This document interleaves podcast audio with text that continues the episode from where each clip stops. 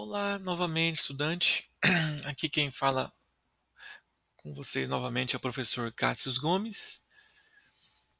Chegamos então ao 12 encontro, o encontro número 12 aí de nossa disciplina de probabilidade estatística para o curso aqui de Sistema de Informação. Nesse podcast, quero falar para você que nesse encontro, né, o tema será uma revisão de fundamentos aí da análise combinatória, citando aqui o nosso famoso princípio fundamental de contagem.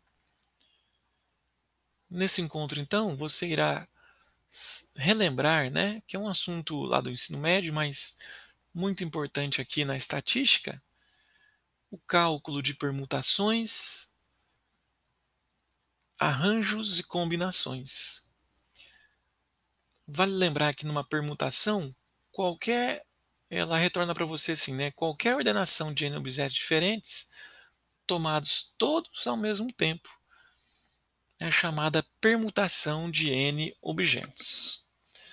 Na prática, o número total aí de permutações, se você tem n elementos, é o famoso, né, o famoso n fatorial.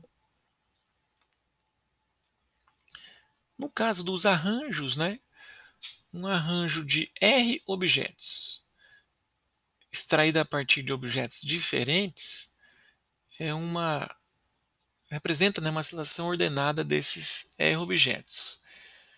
E aí temos o famoso arranjo. Então, Neste caso, pessoal, vale lembrar né, que nós falamos assim: o arranjo de n objetos tomados R a R, ou né, a permutação de n objetos tomados R a R.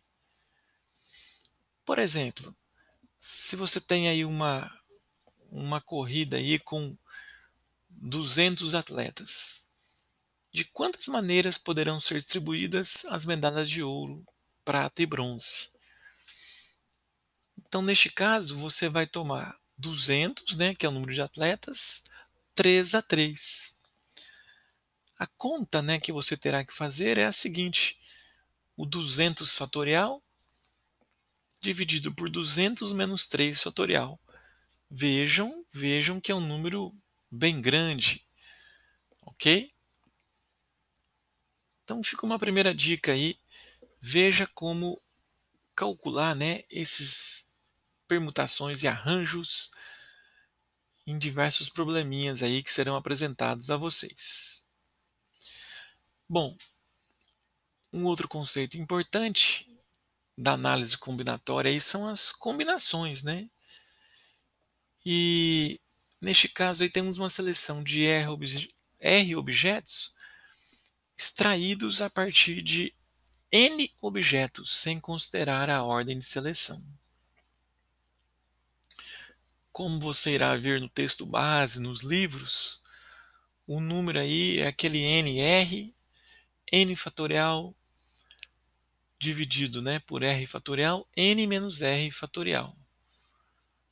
Um exemplo desse de combinação é o que citamos lá no texto base, né?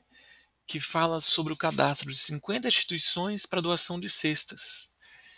E que serão aí, no caso, escolhidas dessas 50, cinco, né?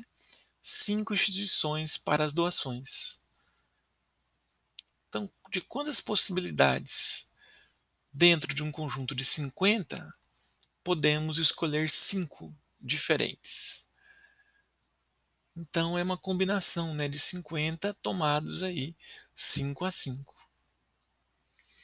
Fica a dica, estudante, de como assim você deve estudar neste caso.